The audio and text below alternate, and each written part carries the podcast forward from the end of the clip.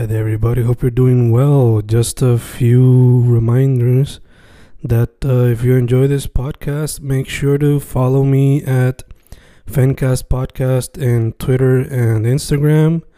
Also, follow the YouTube channel and subscribe at Fanatic or Fencast. Spotify, if you can, also follow the podcast. Meanwhile, si les gusta o le interesaría saber sobre mi poesía, poetry, poetría, you can follow me at Fen Correa at Facebook, Instagram, uh, Twitter, Spotify, Bandcamp. And if you want to buy my books in physical form, you can also look for them in Amazon. Just write Fernando Correa Gonzalez and they should appear. Once again, for the podcast, Fencast or Fencast Podcast en Instagram y Twitter, and YouTube bajo el nombre Fanatic o Fancast.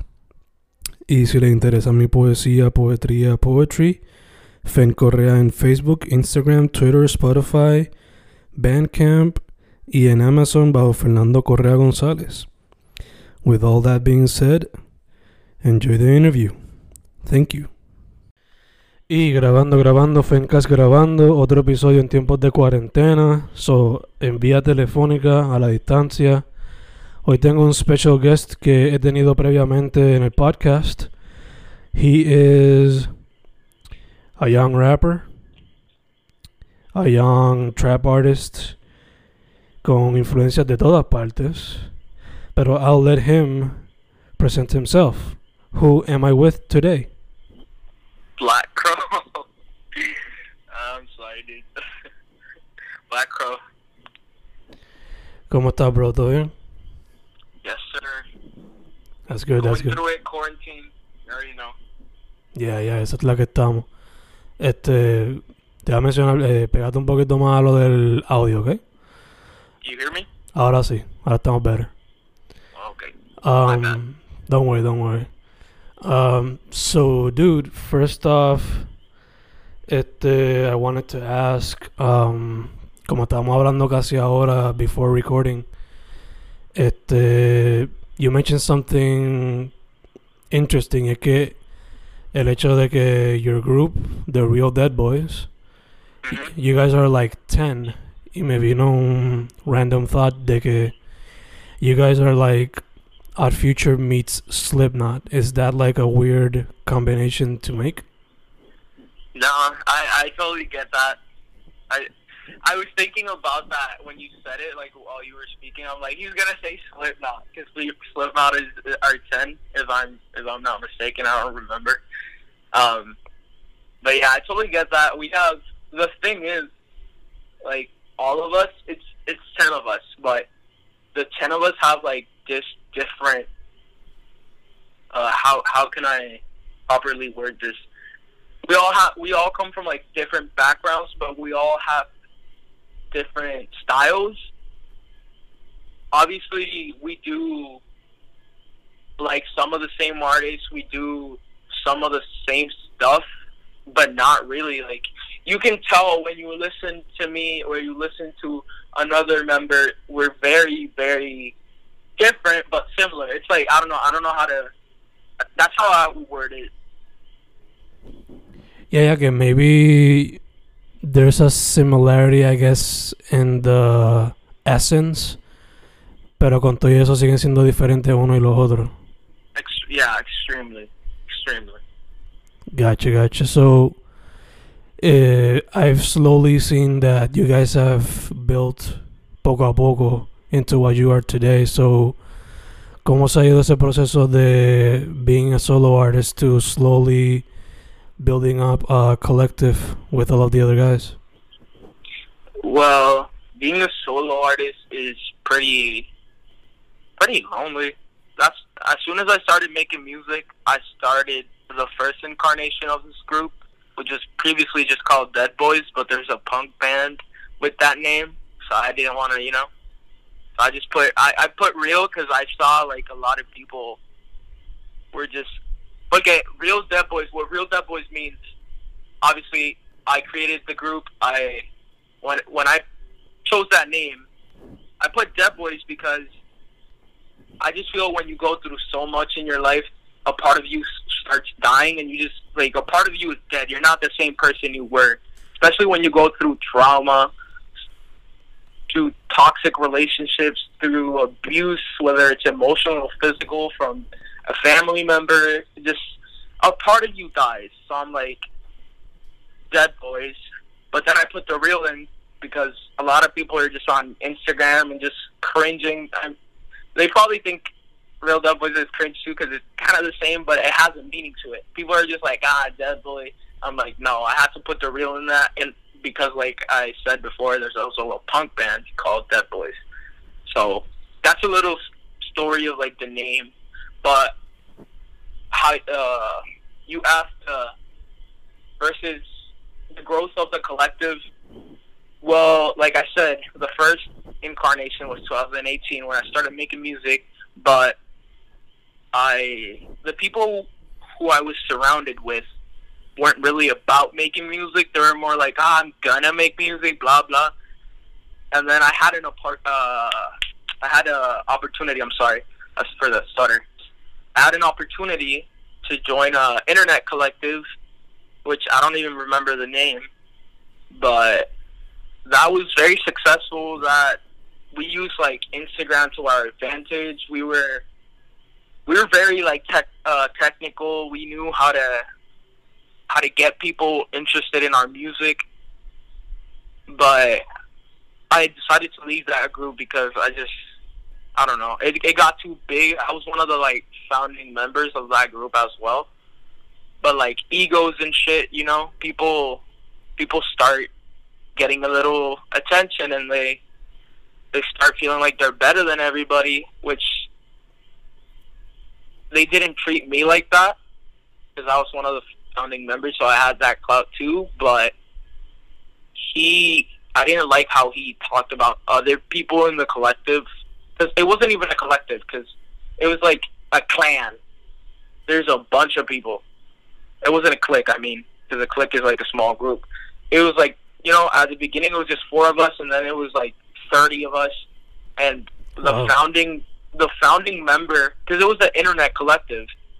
Your music just had to be fire, and uh, the other thing you have to do, we had to vote you in, obviously, but you have to like promote every song that the four members drop, which I was one of the like core uh, founders. You have to drop like you have to promote it, even if you didn't want to. Even like so that's how we you know like that's how we got the plays also we had like a fan instagram chat where it just if you supported one of our one of the artists we would get you in there. And then we would send those people who rocked with us to go like show or like just spam our music around. And we would get plays and attention like that. But like how like i said uh that collective slowly fell apart because the founder just had a little ego to himself he didn't treat me bad, but he he would go out of his way to talk bad about other members behind their back. So I'm like, if he's doing this to them, he's probably doing it to me. So I decided to leave, and then early no late 2018, I met uh, Black Will, as you know. Um, I actually met him through Twitter. I was searching something about Ghostemane because Ghostemane at the time had deleted his Twitter, and uh, I was just looking up Ghostemane to see if he reactivated his Twitter.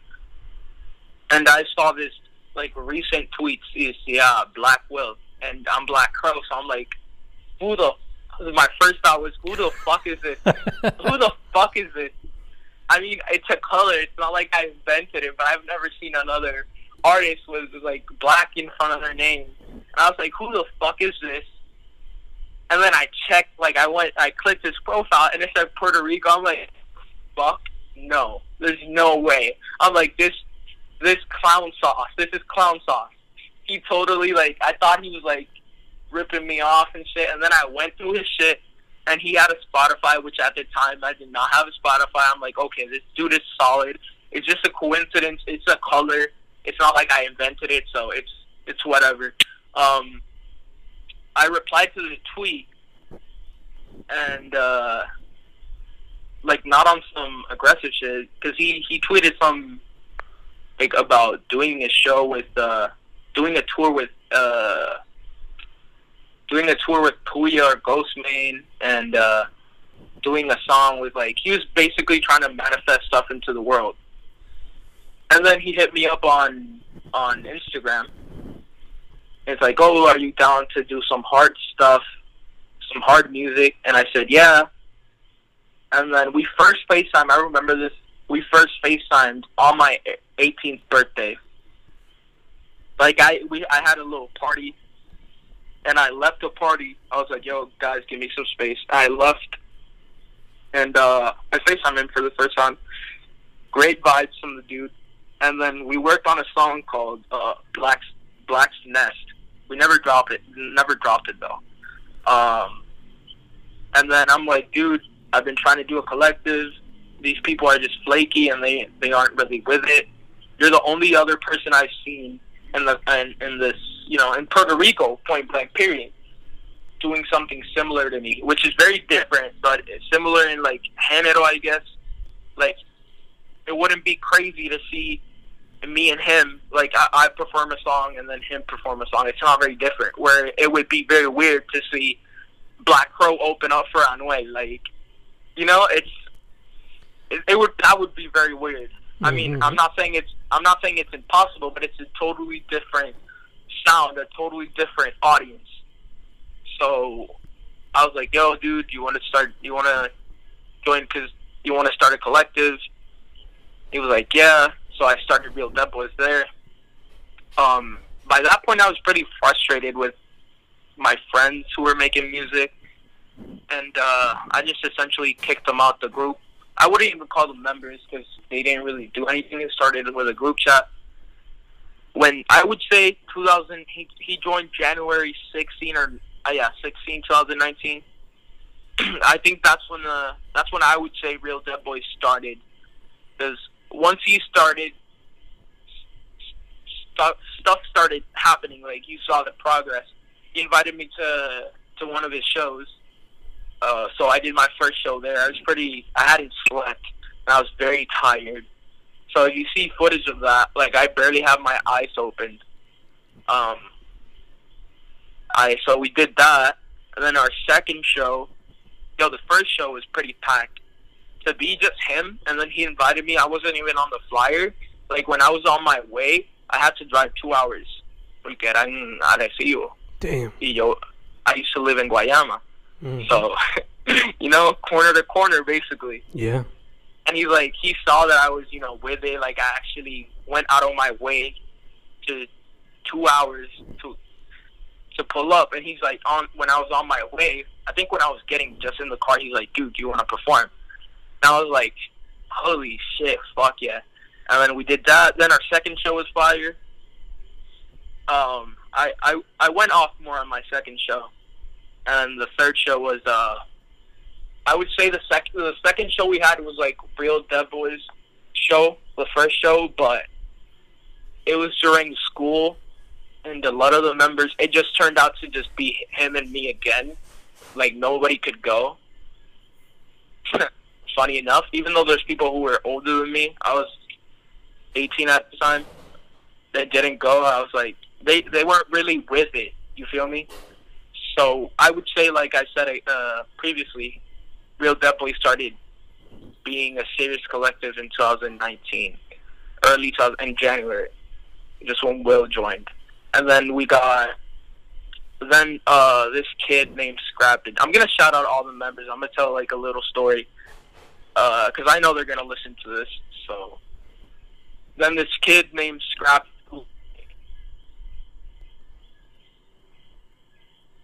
who's the same height as me. I'm five eight, and he's he's probably a, a inch taller. He's probably like five nine. He was my roommate, and he was like thirteen at the time, but he was as tall as me. So I threatened him. This is funny. It's always like I feel like shit, but it's funny to me. I threatened him because the first time I was in an asylum, I got I tr- like uh, ev- every dude who was in there tried to jump me because I had like long hair and I had uh, my nails uh, red, and black. And this was like 2018. It's not, you know, like no era como ahora que todos los cacos se están pintando las uñas como como ahora es cool. Ahora tú ves los cabrones que se burlaban de uno en la en la en la high pintándose las uñas. Y es como que Are you for real, dude? You used to call me on on on that shit, and now you're on some. I don't know, dude. Just it's funny to me. It's funny, but uh, Scrappy joined. Then he brought this friend who who taught him to produce gnarly with an exclamation mark at the end. He joined. Uh, I'm just gonna I'm just gonna mention the people who are relevant to the to the collective as right now. Like they're still members and they actually put in work. Go ahead, bro. Then Uragiru uh, joined. He jo- he actually DM'd my my photographer to do a music video, and then he DM'd me. He spammed because I previewed my song "Wasted Times," which dropped in November last year. I previewed it on my story, and my photographer has a big following. He used to have like a, a big uh, peep fan page, and he also has like his own page with like edits and shit. So he was clouded up, and he shared me, and he found me through that through my photographer, and he just like DM me that like he DM me like a, he just spammed me like oh this is fire, is this you? Check out my music, and there's nobody, you know, it was just me and Will vocally um, so I checked him out. I didn't. I, I initially didn't respond to him for like two days because I'm just like very. It gives me anxiety to text people I don't know or people that I haven't even spoken into a while. Like we could be pretty close, but if I haven't talked to you in a while, it gives me like anxiety. I don't know why, but he kept DMing my photographer. My photographer and him were talking, and I'm like, okay, let me just DM him back. I started talking to. I checked out his link. I get a bunch of like, you know, spam links like, oh, check out my SoundCloud, which are just spam. Like, I think that's pretty lame to do. First of all, if you don't personally know the person. Um, but I checked him out. His mixing at the time was whack. Like I told him, like I'm like, dude, we need to get on the phone because I didn't want to say it over voice to sound like a douchebag. So we got on the phone and we we clicked like like we clicked so fast, and then uh, I'm just like, dude, if you're really about it, pull up to the studio.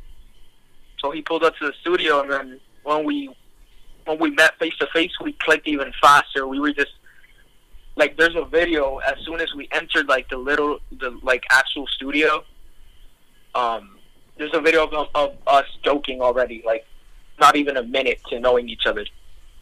So when he joined, um, it was just you know another vocalist because at the time it was just me and Will.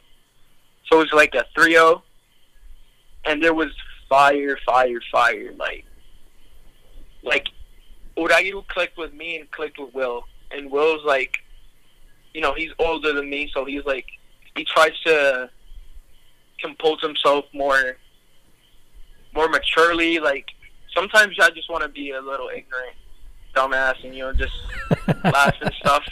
Yeah, but you know, like the other day we went to the mall and we recorded the the God music video with Zach.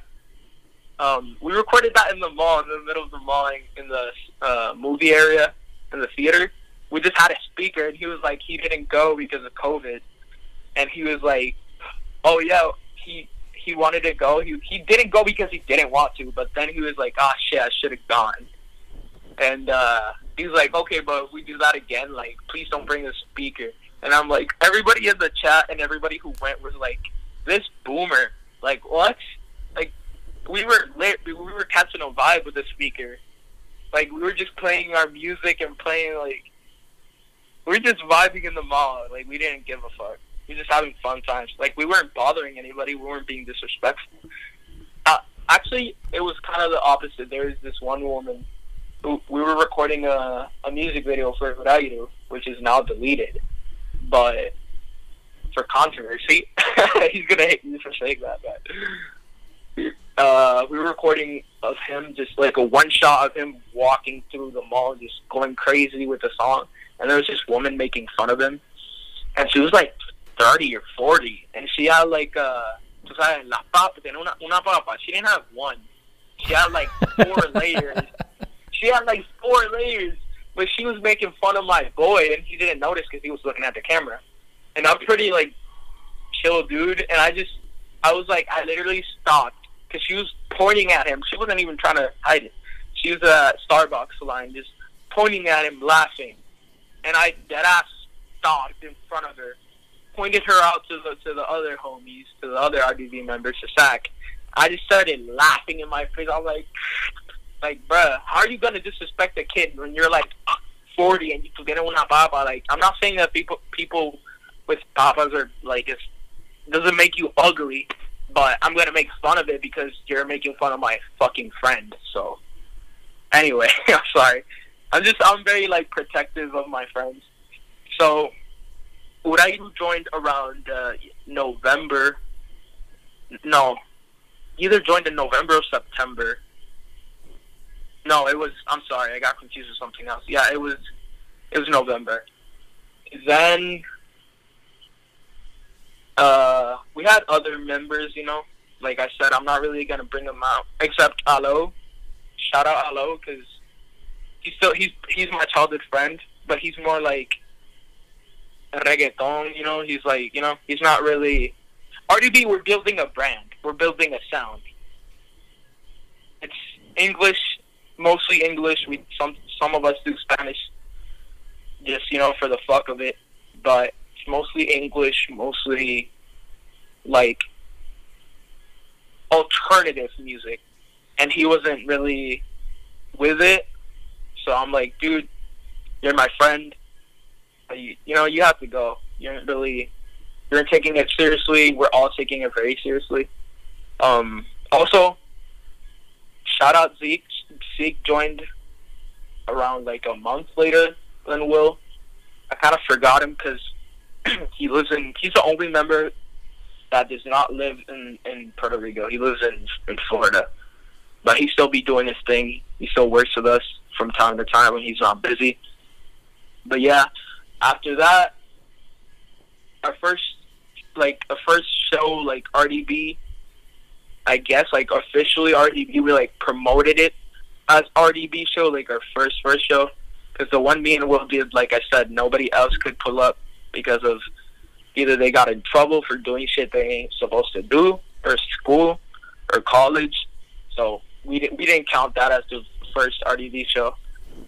So the first RDB we would say was January this year, January the the thirty something. I don't know, probably thirty first or thirtieth. I don't know, but yeah, that's the first time where I played a show with Urairu and Will. They went off. I'm not gonna lie, dude. You're probably we have a bunch of footage we haven't really used. I think they're gonna use it. They went off for sure, for sure. I would say we. I don't know if you know this. Uh, we did like uh, it was a performance, like a tribute show. Like the first part, it's called Legends. Like Real Dead Boys presents the Legends show, and it was paying tribute to a Peep, obviously, uh, uh, fuck, X and uh, Juice, IP. Because we all are very inspired. I'm, we're all very inspired by them. So we did like the first half of the show was paying tribute, and I was kind of like very stressed out. If you see any of the photos or any footage emerges, if you see me like and I'm walking around, I'm pacing, is because I was very uh, frustrated. We had a situation with somebody we will not name, and uh, essentially I had to play songs that I wasn't supposed to play. Like I didn't practice them, like the from the tribute part but yeah, we take we took care of it, and I also was very stressed because I lost my voice like a, a month before, like at the beginning of the month, and I was scared to death. I was like, "What if I lose my voice at the show?" So I was very scared. But around that time, that month, this kid DM'd the RDB page. Sorry, drinking a little bit of water. Um, someone new, and he was like, "Oh, I want to work with you guys. I produced. I'm. I make. You know, I'm. He's a like EDM producer, but he also produced like alternative beats, and nobody was you know hopping on that because people in Puerto Rico like that bunkiti gunki music, and uh, for the most part, which is whatever, but it's pretty rare. Like when I meet someone who's doing the same thing as us, I got pretty excited. Not gonna lie. Um, so I spoke to him on the phone. This is how I know if somebody's gonna gonna potentially be in the group. I have to speak on them on the phone and see what energy they give me. If they give me like weird sus vibes, like sus as a, sus as in suspect, if they give me that type of vibes, I'll be like, like I'll watch them. I'll watch. So everybody who has had suspect vibes has been a weirdo. Like dead ass. Not a weirdo as like in a good way. Just in a gotta keep like snake. Just snakes. Anyway, so we got on the phone. We we hit it, and then he just joined I actually invited him to like DJ the same the same month, uh, the Legend show, but he joined like the week before, like so so he couldn't really he didn't have enough time to plan it to coordinate. And the sets, I ended up giving his set to somebody, some other DJ. But I'm sorry, I'm drinking water. But yeah, uh, then around. Yeah, I, I'm losing track. I I said. Then Zach joined. Shout out Zach. Urairu showed showed him to me. He's like, oh, they made a song together. He's like, oh, there's this dude who's doing a similar stuff to us. Like, when I say similar, I mean like alternative, not really like one sound, because we all. I saw you I saw you you heard most of our like the collective's music. We have like our own niche. But he showed it to him and I was like, no, because of that person that I said I would not name. Uh I was like I did not want anybody in RDB, nobody knew. I just wanted it to be like closed. And then I just DM'd him like like months later, like a month or two later, probably like two months later, uh, he followed me. I followed him back on Instagram, and I saw he posted a picture in his like location, Puerto Rico, and I didn't really believe he was from here, like for some reason. So I DM'd him like, "Are you really from here?" He's like, "Yeah," and then we started talking, and I'm like, he was like, "Oh, I don't know if it was him or me," and we're like, "We should make a song." And Raidu wasn't aware that we were talking because he showed him to to me like to be a, a potential member, and I was like, no, like no, no, no, because like of what I said. Just so he wasn't really expecting that. So like I like I said, two months later is when I hit him up. We started talking. We I called him. We got on Facetime actually. I catch a vibe like like this I just know. I just know when they're when they're down with the shits and they're good people. I just know. And uh, we were really vibing. We were vibing. We made a song called "Gone," which is the first music video on the RDB uh, YouTube page. If you haven't subscribed to the RDB page, go subscribe. Real Dead Boys on YouTube. And uh, yeah, we we made that song, and we he just dropped it like two, three days later. And then Urairu just saw it out of nowhere because he didn't know we were speaking. He said he woke up, like he was just waking up, checking his Instagram, and he was like so sleepy. And when he said like it's that it said Sack featuring Black Crow, he was like, "What the?" He said he couldn't believe it. He started like he threw the phone. He's like, "No way!" He threw his phone. He like opened his eyes and checked again. He's like, bro, what the fuck? So we got him on that. That was pretty fun. I'm not gonna lie, it was pretty fun because he wasn't expecting it, and then the song, everybody loves that song. Everybody loves that song. So, and then the last member to join, and probably the, like I said, I'm only bringing up people who are, who actually work and actually, you know, are still in the, essentially everybody who's still in the group, except Talo, because like, he had to, you know, I kicked him out, but it was because, you know, he wasn't really our brand and he wasn't really, you know, supporting us like that. So I'm like, you're my homie, but you have to go. Um, so, fuck. I forgot Red Dawn. Shout out Red Dawn. He's my childhood friend as well. Um, that's all I'm gonna say. He joined. He's the only real Dead Boys member who's like original, original from the beginning, from like the first incarnation of like Dead Boys. Which, I mean, the real Dead Boys and Dead Boys are different groups at this point, but he's been there like every collect the both collectives I started. So he was there like no questions asked. He's a DJ. He started spitting on the mic, like I said earlier. I think I said it. I don't. I think no. I told you in private. I'm sorry, but yeah. Um, shout out Don. He just got back. He was in the. He was training because he's a Marine. But yeah. Um, and then the last member is Ant Money. He also joined like two months ago. After I spoke to to Zach. Actually, no. Shout out. Shout out. Bastard. Red Dawn's best friend he showed me his like roommate and uh his SoundCloud, and I just heard some like regular taco shit. But then he has this song called Rockstar. I just ignored it. I'm like, bruh, like some some reggaetonero, some trap shit. I'm like, this is not, this is not my brand. This is not my sound. Like I didn't see myself making a song with him. And then uh, I fucked so much with Zach I'm like, dude, let me check this this. Let me check Ant's SoundCloud again. Check his SoundCloud. I found a song called Rockstar, and it was my wave, and I was very like surprised. I'm like, what the fuck? Because I heard his EP. I heard an EP that he dropped. That wasn't on the EP. It was like the last single he dropped before the EP, and it's called Rockstar. And it was my genre, like my my main thing, but it was in Spanish but it still went hard. I don't listen to Spanish music, and it still went hard. I'm like, whoa, this goes hard. So I started talking to him.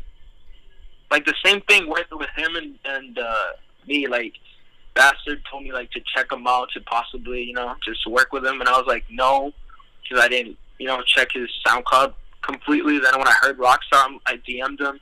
We already had spoken on Instagram because like I did follow him. He followed me and shit. So I was like, dude, I want to get to know you. Just call me, blah, blah. Hopped on the phone, talked to them, catch a vibe. You're to say that, like, I catch a vibe with everybody, but it's, it's not like that. Like, I'm, like I said, I'm only really bringing in people. Like, I'm only talking about the current members. Um, and, bro, he was so, like, he knew everything. Like, he was cultured in the SoundCloud. Like all of us know some of SoundCloud, but he was he knew from like GBC to Goth. Uh, fuck, I forgot the name. God damn it. He knew from GBC to Goth Money Records. He knew from uh, Sad Boys, Drain Gang.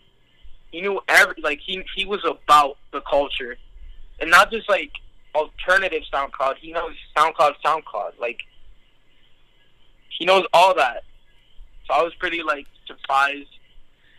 And then we linked. He wanted to link up, but we met obviously during this COVID situation. And I didn't want to like. I was like, dude, I don't know. I can't really, can't really lose the crib right now. So one day I was just mad of being inside. I'm like, dude, if you're free, pick me up. Let's record. Let's do something. Let's go to the studio and work on something. And we did. And I mean, we haven't announced this yet, so I'm announcing it on here. We have an EP dropping soon. called Love Potions, Black Crow, and Ant Money. It's it's on the way. I don't know when we're dropping it. It's already done. Just have to finish a few things. Final mix, final master. That's it.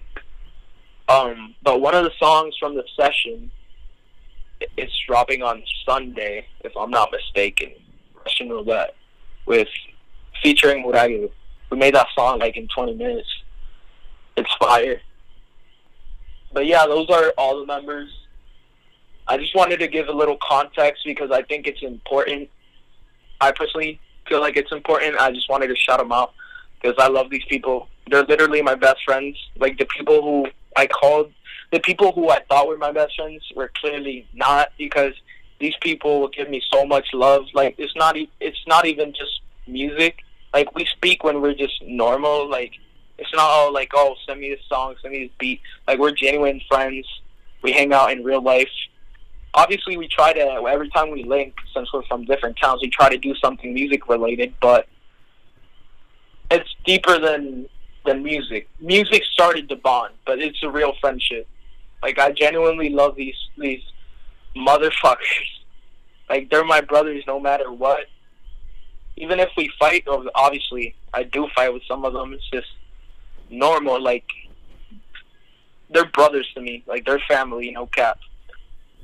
But yeah, that's all I gotta say. Sorry I went off. It's okay, man. That's very nice to hear, especially en estos tiempos que tan difícil.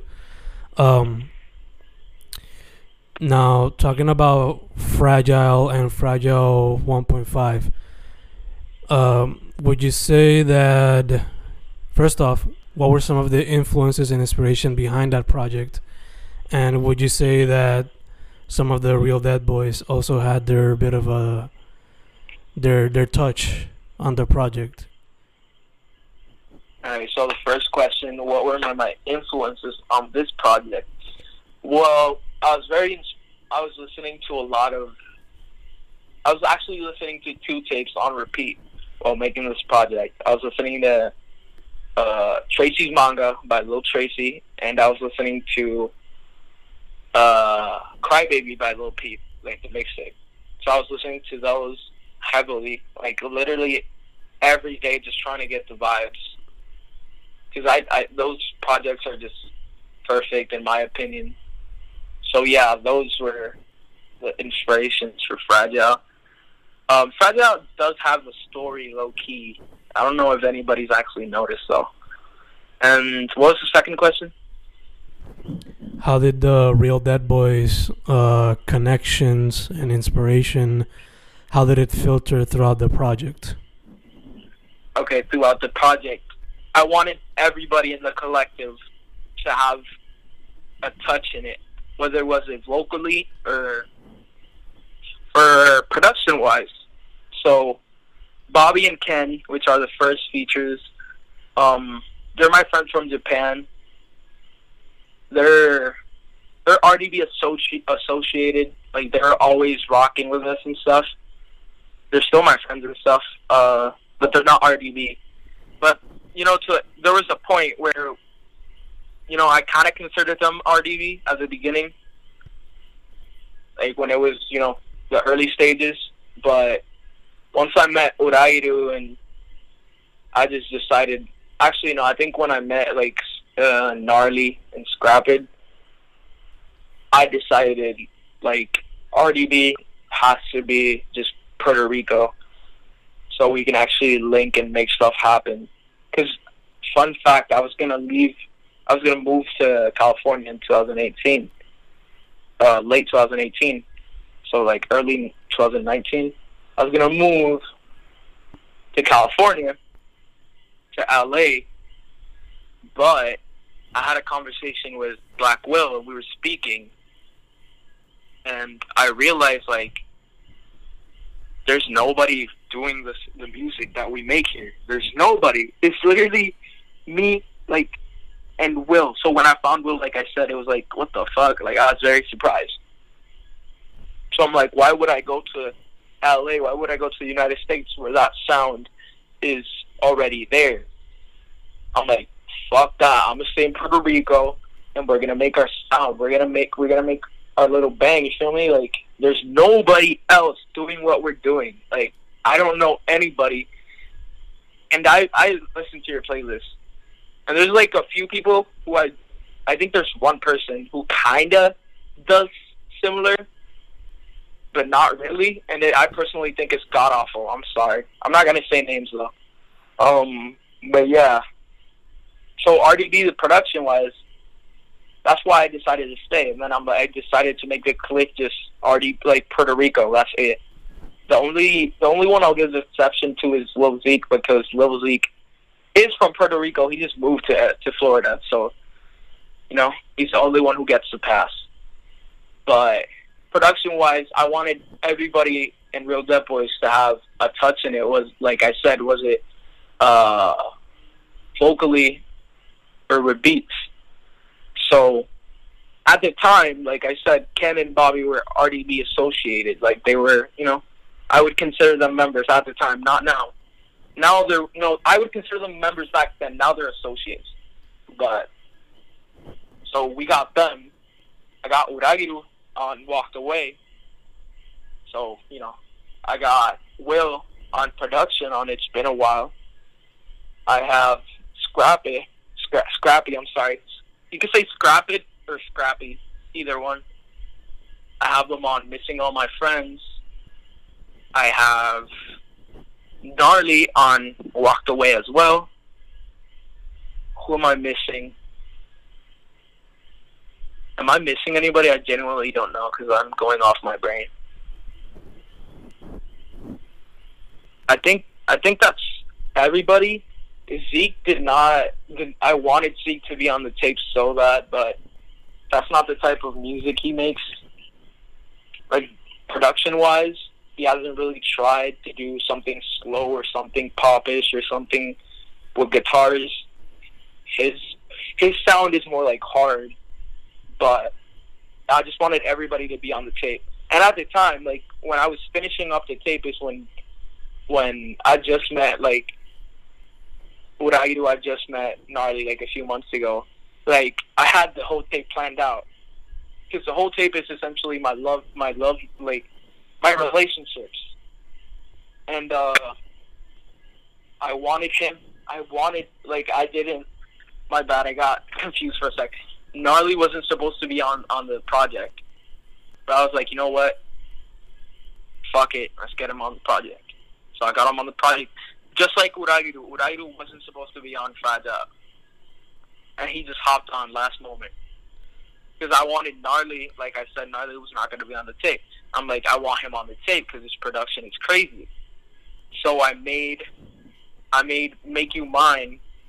Like I freestyled the hook of Make You Mine, which just dropped like almost a month ago. so I've been having that since like December. Yeah, like December or yeah, I think December or January. Like I had the like the idea for the song. I didn't have the final recording, so that's the demos. But I kept walk walk uh, working on Walked Away, which was with Gnarly, because Uragiru we pulled he pulled up to the studio again, and I'm like, dude, I really I've been working on this song more, and it was supposed to drop afterwards. So I'm like, maybe this one should be on the tape. So I made that one. I chose that one. I chose Walked Away. And I told Uragiru, like, if you're on this project, you're not going to be on the next one. And he was like, he, he's, like, at the time, he's mostly the most, like, the sound that Uragiru, I would describe him as, is, like, more hard, more screamo, more punk rock, more in your face but occasionally he'll do a singing song. So I wanted him. I'm like, dude, the next project, it's either that one or this one. Which he was like, this one. So, because he was showcasing his singing abilities, which he doesn't do, he didn't do often at the time. He's actually bringing it back. Like he started last week doing it again. So yeah, that's a RDB touch on the project. They're literally the whole project screams RDB. Nice, nice. Yeah, yeah, it's not only a a more complete presentation of yourself, but also uh, a bit of an introduction of the boys to the larger consciousness, if you will. Yes, I was really sad that Sleek didn't. I'm like, dude, try to make. I try to make a production like that because I want you on the project. And unfortunately, like I said, he didn't have enough time, so had to let him go. And Don, I would have gotten Don on it too, but or I would have tried, but he was he wasn't he was in training, so he wasn't really. And then 1.5, like I haven't spoken about this to anybody, but Fragile, the mixtape, and 1.5 is essentially my my relationships. Like each song's about a girl that I've been in a relationship with, like except uh, Die Young and Missing All My Friends. Which Missing All My Friends, you're gonna say like, how does that fit into the concept of the relationships? Because the rest of the songs are about girls. Well, when I'm with, when I'm in a relationship, I'll normally cut my friends off, which I know now uh, is the wrong thing to do. But when I'm in a relationship, that's what I would do. Like I would cut my friends off, and I would just literally just do everything with my girlfriend, and just you know like ignore everybody else. And it's it's tough because when you do break up, if you do break up, which at my age, of course, uh, it's, it's gonna sting a little bit more because you're gonna you're used to just being with that person and only that person. So I just, you know, I just miss my friends. And then Die Young is just me feeling hopeless about relationships and just feeling hopeless at life. And then that's Fragile, like I said. Those are the only songs that are not about girls directly, but they they do have like undertones, they're just not lyrically. Um, and then 1.5, Make You Mine, Hit Me Up, and Why are about this.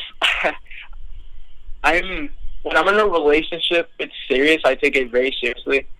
Like my last serious relationship was like two years, almost two years.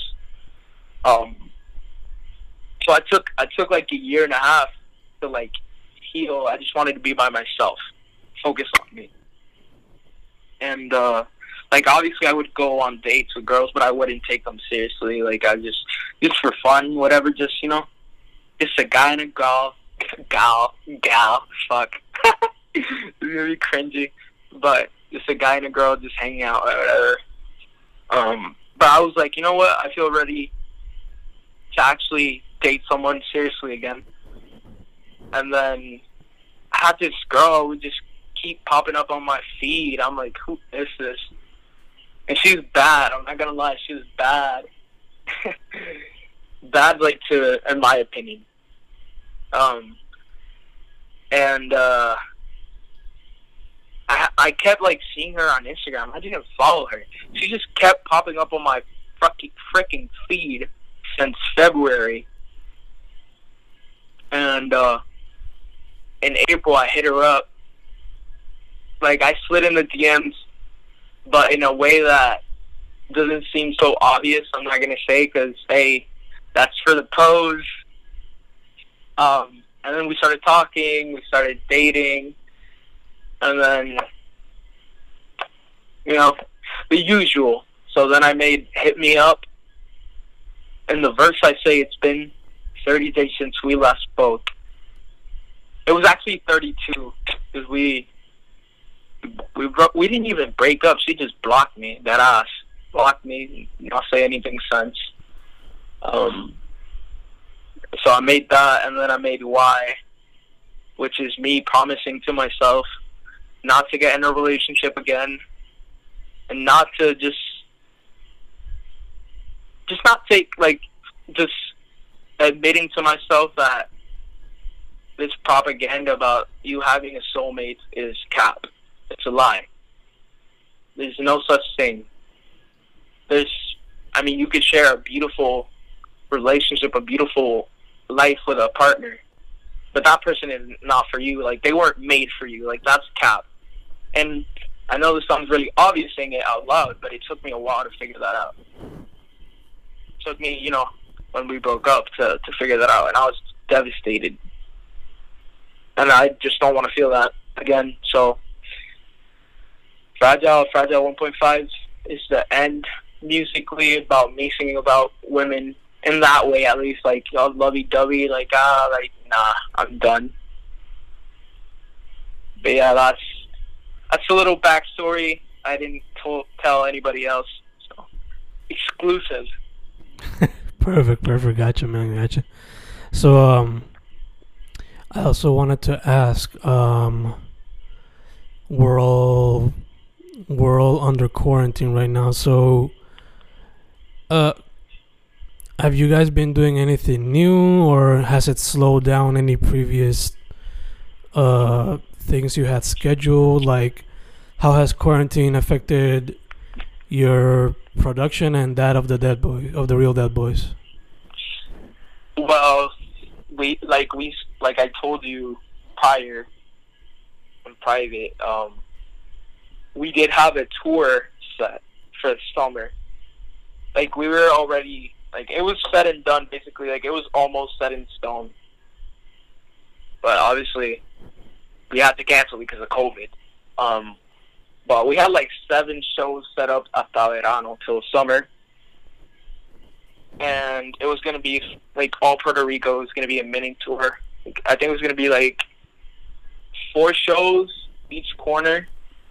And then we had like so like off shows, like you know, just regular shows, around April por ahí. So we had like shows planned musically. It has stopped us from collabing more in person, going to the studio in real life. Uh, I've only since COVID started, I've only recorded one song in person. Actually, no lies. I've only recorded the EP with uh, Ant Money, Love Potions, which I announced here because I haven't said it anywhere else, and uh, Russian Roulette, which is dropping in like two days from now whatever. But we're I know I told you in the last interview that we were gonna try to do the mixtape, the RDB mixtape, summer that summer. So I was like, that was that was a year ago.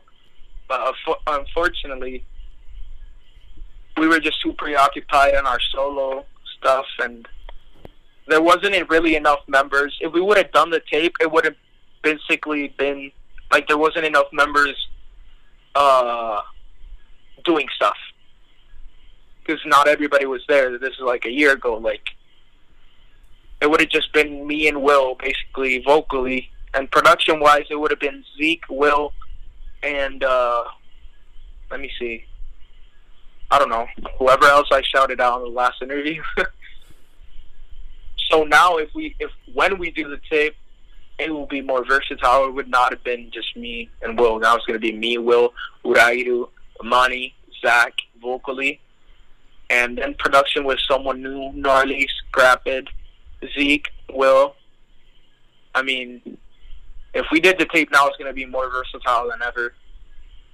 And we we were gonna do it as well, but with this whole COVID situation, it has just backed it up. So we're we're working on it. I mean, we haven't started working on it, but we're trying to figure out where what we can do to start working on it. Because Will Black Will wanted to start working on it already, but I'm like, I wanted to work on it in real person. So we just like last week found like middle ground, just to you know, we just figured things out to where he's happy and I'm happy, and we can start working on the tape. Nice, nice. So, hopefully, in 2021 or by the end of this year, hopefully. I mean, I don't want to say anything because last interview I said it'd be it'd probably be out by summer, and it wasn't. I don't want to throw. I don't want to.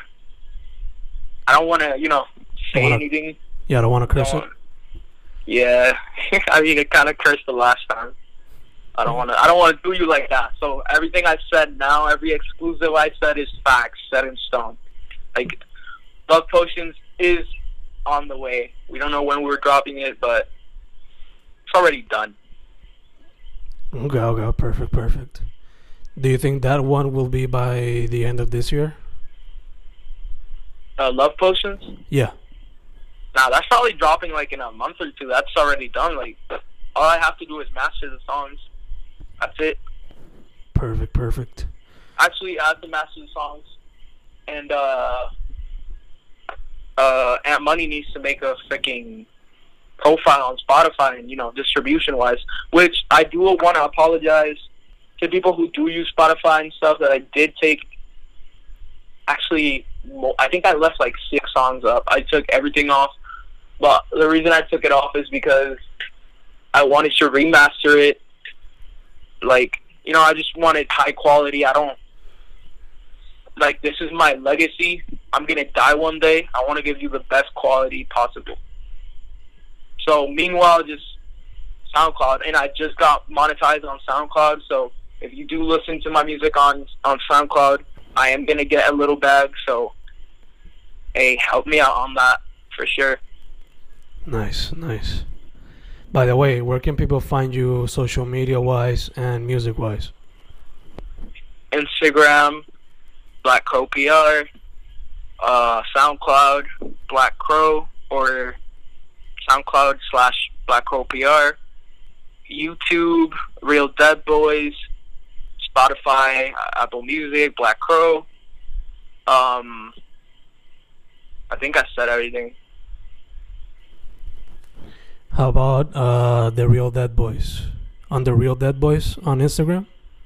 Yeah, actually, fun fact, I did have the original app, but I lost it because I, like, I started the page, the original page, and I just deleted it because I was, I left to that uh, alternative to that internet click, and I'm like, okay, so this is done. But so yeah, I had the app and I lost it. So, but now you can follow Real Dead Boys on YouTube, like I said, Real Dead Boys on Spotify.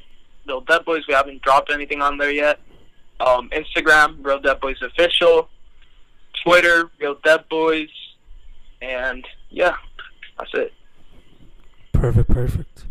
So uh final question, man. Um this is a new question I've added into the mix to the new uh interview, so I it is inspired by a question that Snoop Dogg asks on his show GGN, so shout out to Snoop Dogg.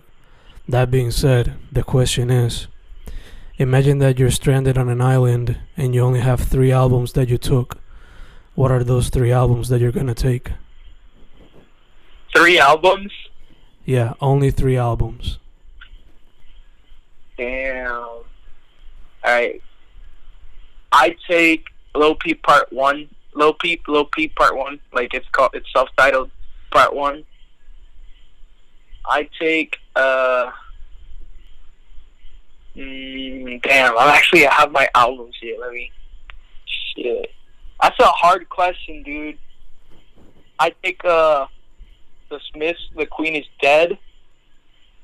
And what was that album? The song, ah, the song, the song. No, the the album of. I think it's called Heathern Heights. I I can never pronounce it correctly, but the album I think is called If Only You Were Lonely, if I'm not mistaken. I don't really remember, and I listen to this album pretty much every time Have like a breakdown or something, and like the cover is like a dude sleeping in his bed. So I don't really remember the name though. I think it's I think it's called if if only you were lonely or something like that. Okay, okay. So that's a nice that's a nice selection. Some some good variety. Yes, sir. Nice. You already know. nice. Perfect, man. So again, your social media before we close. Instagram, Black Crow PR, Twitter, Black Crow PR, YouTube, Real Dead Boys, Spotify, Black Crow, uh, iTunes, Black Crow, just Black Crow everywhere. Black Crow, uh, corrido, no space. Perfect, perfect. But mano, I just want to say thank you for saying yes to this once again, and uh, Of course. And as always, just sigue metiendo mano, okay? Yes, sir. You too, bro. I keep watching you. Thank you, man. Thank you. Now, pa'lante, Fencast with Black Crow. We're done. We're done.